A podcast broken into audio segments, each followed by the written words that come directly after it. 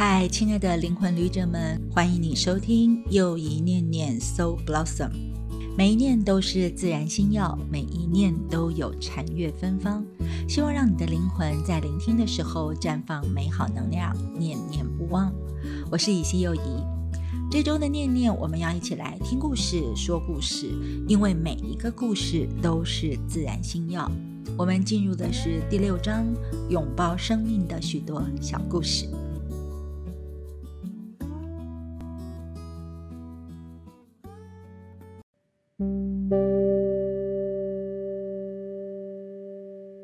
个故事是第两百二十一页的“拥抱生命”。热秋医生说，小时候我们家客厅有一张大桌子，专门用来拼图。每一次一起头，父亲就会把盒盖藏起来，所以大家就只能像瞎子般的摸索。这个游戏谁都可以参加，来访的客人也行，并且想拼多久就拼多久。几个礼拜过去后，就能拼上个成百上千的小图块。多年下来，我们完成的拼图不下几十幅，而我也成了个中能手。每当我最先找到某个小图块的正确位置，或者是结合两大片图块的时候，内心就会有些得意。尤其是再能比其他人更早看出所拼的图形时，我就更有成就感了。那张拼图桌是一个爸爸送给妈妈的生日礼物。我还记得当时爸爸把桌子架好，并且从拼图盒中拿出第一片小图块放在桌上时的情景。当时我只有三四岁，还不懂得妈妈为什么喜欢拼图。他们也不曾跟我解释这个游戏的玩法，或许是认为我还小，可是我却很想掺一脚。有天清晨，我独自在客厅玩，爬上了一张椅子，用手胡乱地拨弄着散在桌上的上千片图块。那些图块都很小，有些颜色鲜艳，有些颜色灰暗，后者看起来像蜘蛛，又像昆虫，丑得有些怕人，使我很不自在。年小的我一把抓了几块，下了椅子，就把它塞在一张沙发椅的缝中。一连好几个星期，只要我独自在客厅的时候，我就爬上椅子，抓起几片图块，塞到那张沙发椅里面。而拼这第一幅图，费了家人许多的时间，始终拼不出来，有些懊恼下。最后，妈妈清点了所有的图块，才发现竟然有一百多片不见了。她问我说：“有没有看见那些图片？”我回答说。我不喜欢它，所以把它藏起来了。那听完我说的话，妈妈去找了出来，而让我们终于完成了那幅拼图。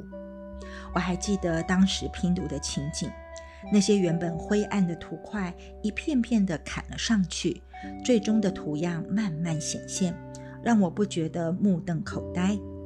我不晓得竟然会出现这种画面，这画面是一个美丽宁静的废弃的海滩。如果少了我所藏起来的那些图块，这个游戏就没意思了。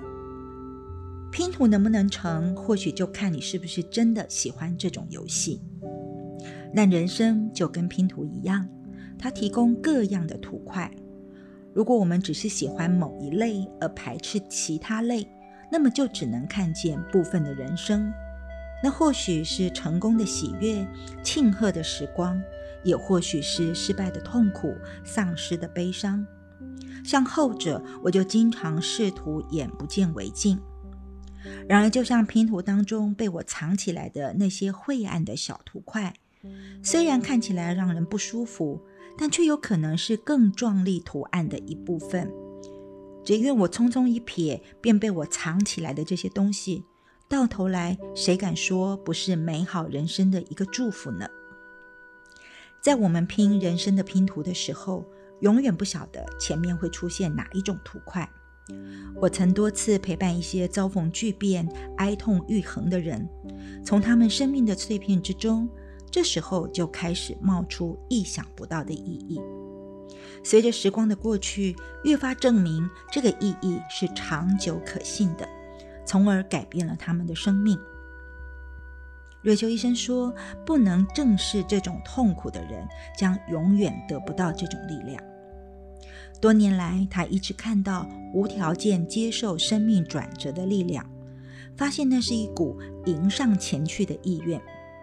无论生命给你的是什么，就从来不要打算避开或改变。这个生命的道理，似乎瑞秋医生的许多病人也让他们找到了他们自己的自处方式。当人们开始采取这种态度的时候，似乎就会变得生气勃勃，如龙似虎。即使遭逢任何的巨变，他们都不会失去生命的意义，不会懊悔、痛苦和悲伤。瑞秋医生有位罹患了艾滋病的朋友这么说：“他说，我学会了丢弃自己的偏见，过着全心看着生命会发生何种奇迹的日子。”而另外一位病人也说：“当你走在冰上的时候，也可能是在上面舞蹈。”瑞秋医生说：“从这些人的身上，他学到了 ‘joy’，也就是喜乐这个字。过去他一直把它当成是快乐的同义字，但是 ‘joy’ 似乎比快乐还要含有更多的意义。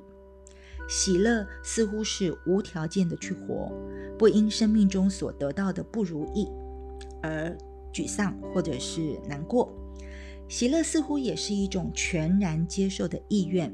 不管前面是什么，都勇敢的迎上去。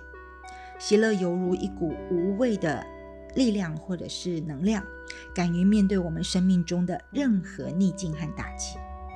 所以，与其说他是一个敢向任何结果挑战的勇士，倒不如说他是一个失败和失望的执着观察者。一个一心寻找爱情却不考虑任何后果的情人，或一个不计输赢而全心比赛的运动员。一旦当我们保持了不计输赢的意愿，那就跳脱出生命的逆境，而拥有更开阔的力量。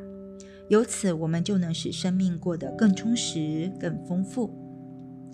这些年来，Rachel 医生跟他的许多病人之所以能够培养出这种力量，差不多都可以归功于一种称之为好奇的想法。但是，有位他的同事却称这样子的方式叫做无所畏惧。当然，就某种程度而言，我跟所有的人都一样害怕不好的结果。但经过多次这种的经历之后，Rachel 医生已经能够超越对结果的偏好。甚至无所谓生与死，这样的境界是很自由的，从而你能够做出的决定就是对生命的肯定，而不是恐惧。这真是上天所赐的恩典。瑞秋医生说，如果我们越是能够丢弃个人的偏好，就越能跳脱出输赢的想法以及所衍生出来的恐惧，就是那种自由的平常心。会使得一个球队昂然进入超级杯的大赛。大家都希望能够掌控住自己的生命，但自由比那种掌控的力量更强，也比恐惧更有力、更有智慧。在此有一个基本上的矛盾，那就是当我们越不理会生命，它就活得越有力；我们越是对生命不偏好，就越能够深深体验出生命。这么说可不是只说从此以后你吃东西的时候就不管它是葡萄干吐司还是蓝莓松饼，而是说我们不需要去偏好一定要吃葡萄干吐司，或者是没有它我们就不肯起床用餐，或者是一天的心情都不好的这些事。拥抱生命乃是指你凡事去试一试，不管它是葡萄干吐司还是蓝莓松饼，我们就要本着这种意志，信赖自己的能力。以喜乐 joy 的心，看看每一天会带来什么新鲜的事。欢迎回到又一念念，持续来念念一个新的故事。它短短的，但是却很有感触。这个故事的名称叫做《结局》。瑞秋医生的母亲过了八十岁大寿之前的两天，他问母亲说：“打算怎么过生日？”母亲回答他说：“我想登到自由女神的顶端，自由女神像的顶端。”他就这么回答了瑞秋医生。瑞秋医生说：“可以呀，那里不是有电梯吗？”但是他的母亲看着他说：“但是我想一步一步地走上去。”瑞秋医生的母亲住在纽约市，差不多八十年的光景，可是从来都没有走楼梯上去自由女神像的顶端。他还清楚地记得他第一次见到自由女神像时候的情景。那时候他的母亲只有五岁，搭船从俄罗斯进入纽约港。如今这位母亲她患有严重的心脏病，而且要登到女神像顶的台阶总共有三百四十二阶。但是呢，这个提议、这个想法并没有吓倒瑞秋医生。他认为，只要他们能够每一次光走个三四阶台阶，就不会有问题。然后呢，他可以随身，因为他是医生嘛，他就随身携带的消化甘油的含舌片。所以呢，他就跟母亲说：“我们就这么做吧，好，就一次走个三四步，然后随时带着消化甘油的含舌片。”所以呢，母亲觉得可以走上去，她很开心。他们登顶总共花了六小时的时间，在登顶的六小时里，Rachel 医生的心不时的忐忑不安，而且心里还想说：我干嘛要这么的疯狂，要陪一个患有严重心脏病的八十几岁老太太徒步登上自由女神像的顶端呢？但是这是他八十岁老母的因心愿，所以他只有奉陪到底，每次就陪她三四阶、三四阶的走上去。虽然呢，在这一路走来呢，老人家的心脏或许有些绞痛，但是他所表现出的意志却是坚强似铁，真的让人很不敢相信。终于，终于走到再六七阶的台阶就可以到顶端了。所以呢，瑞秋医生跟他的母亲停下来休息的时候，他的妈妈就看着那个剩下的几步台阶，若有所思、若有所悟地说。为什么我们就不能够先走这几步，那不就到了吗？哦，其实追求医生在写着的时候，会想起当时的情景，他始终记得自己也对这次登顶有所领悟。他说：“生命的目的，不就是要学得如何有意义生活的宝贵经验吗？跳脱出旧有的生活方式，不自我设限，不在意别人的想法，只要有心去做生命中确实重要的事。”任何方式都行，即使是一次走三个台阶，或一次一个台阶走上去，其实都是可以的方式。继续回到又一念念自然相应当中，我们来听听今天的第三个小故事。让我们一起来读这个故事的片名，很美，但有些哀伤。它叫做《我从未应允你有一座玫瑰园》。瑞秋医生住在北加州。他的后院正好位于一座小山的斜坡上，那是一个很小的草地。每年春秋两季的清晨跟黄昏，都会有一头红色的公鹿，呃，就是那个 deer 的那个鹿来到访他。而这种情景绝非在曼哈顿长大的人所能想象的。在那一年里面，这只头上长了角的公鹿呢，它的。脚长了六对叉，那前一年只有四对，或许五对，所以呢，这么大的一只公鹿，见到它的时候，真的会让人觉得不由得要屏住气息。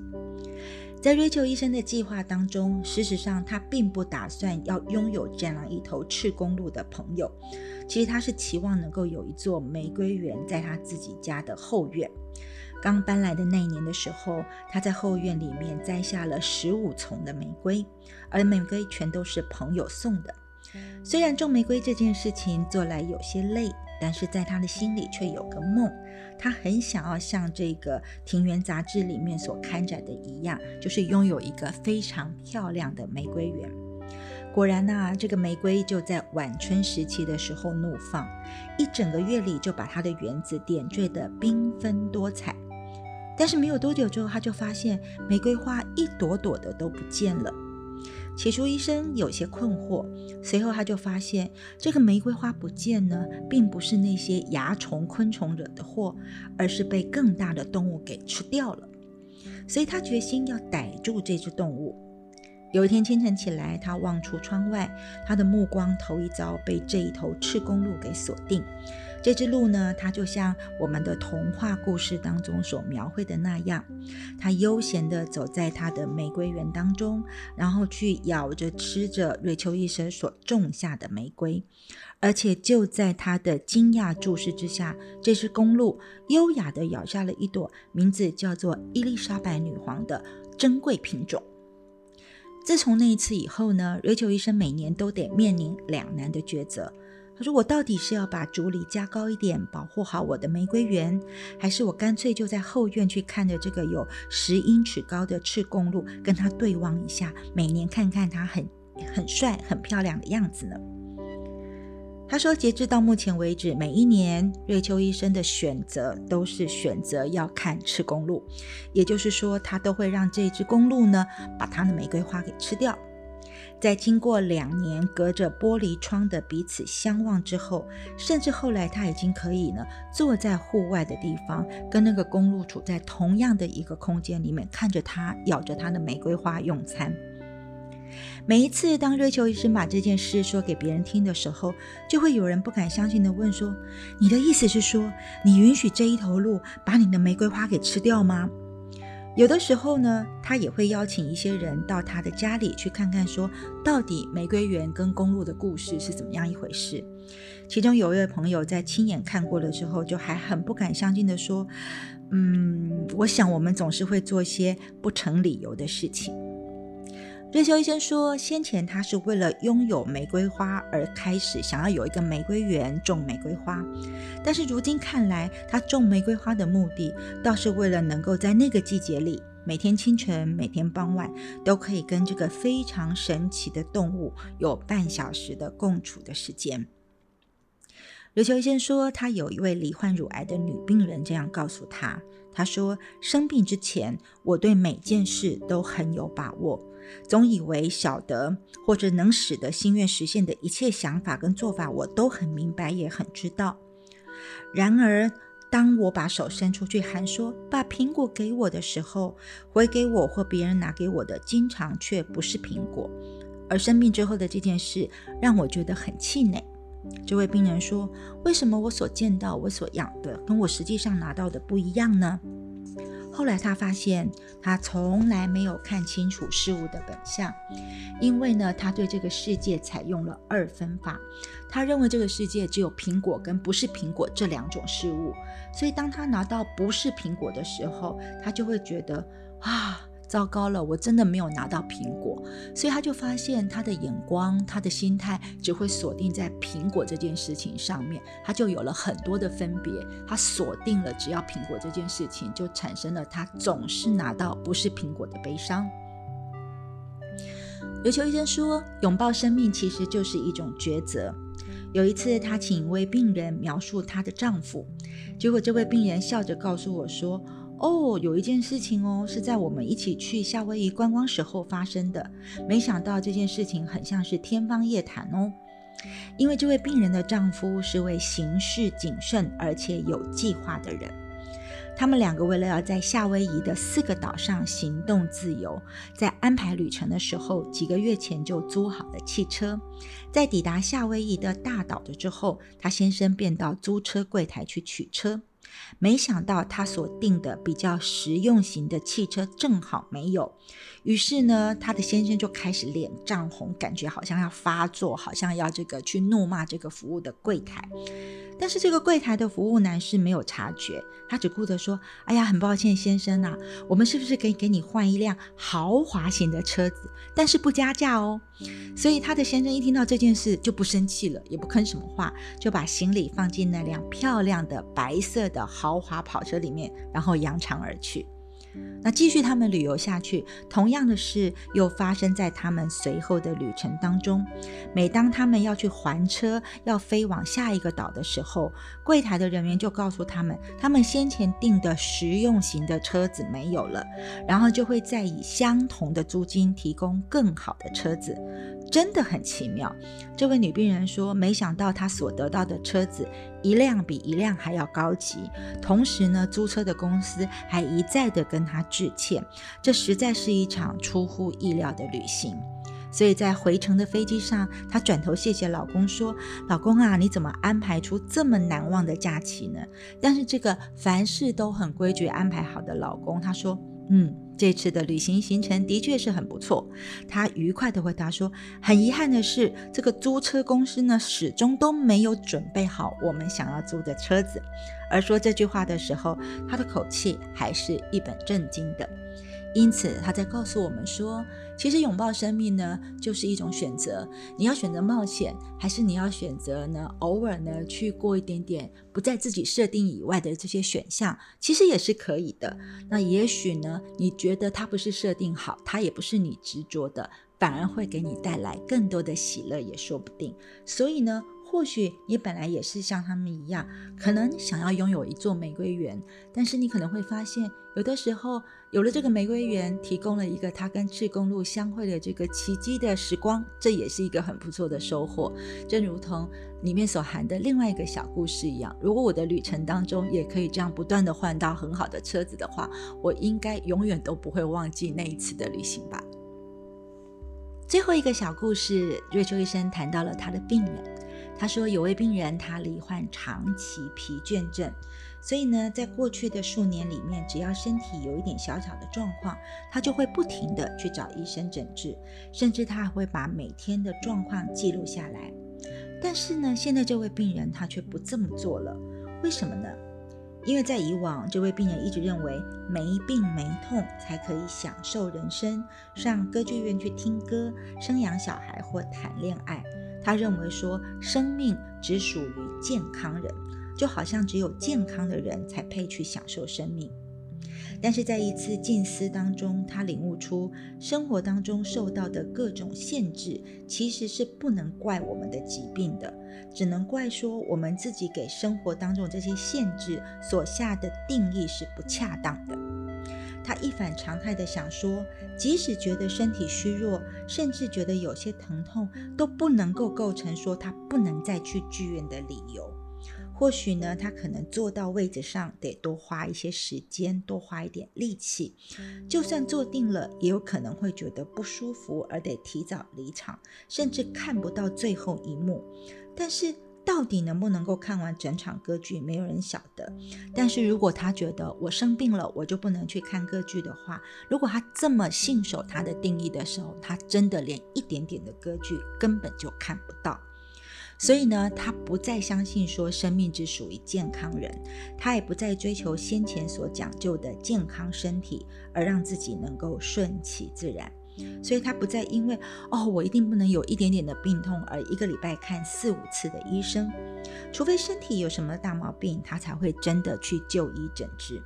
他发现，其实人生啊，只要有心去做，不管结果会如何，往往所能做的事情先去做了，往往所能做的就会比先前所想的、所设定的还要来得更多。所以他的脸上渐渐不愁眉苦脸了，开始洋溢着笑容。他说：“以前他会觉得他的标题或者他生命的这个座右铭是‘生命只属于健康人’，但是现在他不这么想了。他的标题改成‘任何值得做的事情就值得用心去做’，这才是拥抱生命的方法。一分钟静心。这次我们的一分钟静心名称很长，叫做‘嗨’，我知道你在里面。我们一直在讨论直觉这件事情。”直觉也可能以各种不同的方式将智慧传授给我们。直觉在哪里呢？它来自于我们的心中，而它传达的方式没有所谓的对或者是错。有人跟直觉连接的方式是听到小小的声音，也有人用心就能看到或连接到一些影像，甚至有人是用身体去感觉到的，或者是闻到一种非常芳香的味道，甚至有的时候就是直接。一瞬间，就像北海小英雄小薇一样，叮咚，我就知道了内在的真理。所以呢，在你要找到自己真正的核心、真正的中心的时候，直觉往往就是你第一个出现的念头，或是第一个出现的冲动，或第一个出现的感受。无论如何，都请你要相信它。现在，我要请你呢列一张清单，这张清单上要写什么呢？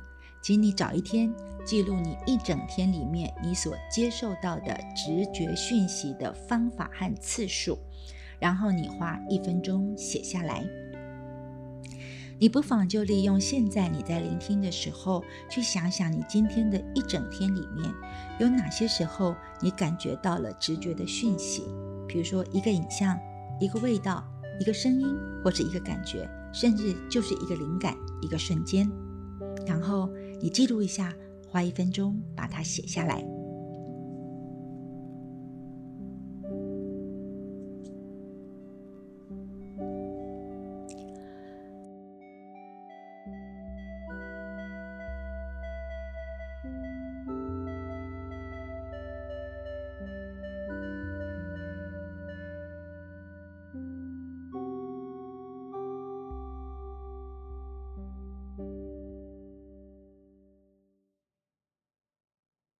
你那个理智的心、理性的大脑，你是相信还是排斥这些讯息呢？这是一个非常重要的直觉练习哦。所以呢，我们要来练习看看。嗨，我知道你在里面。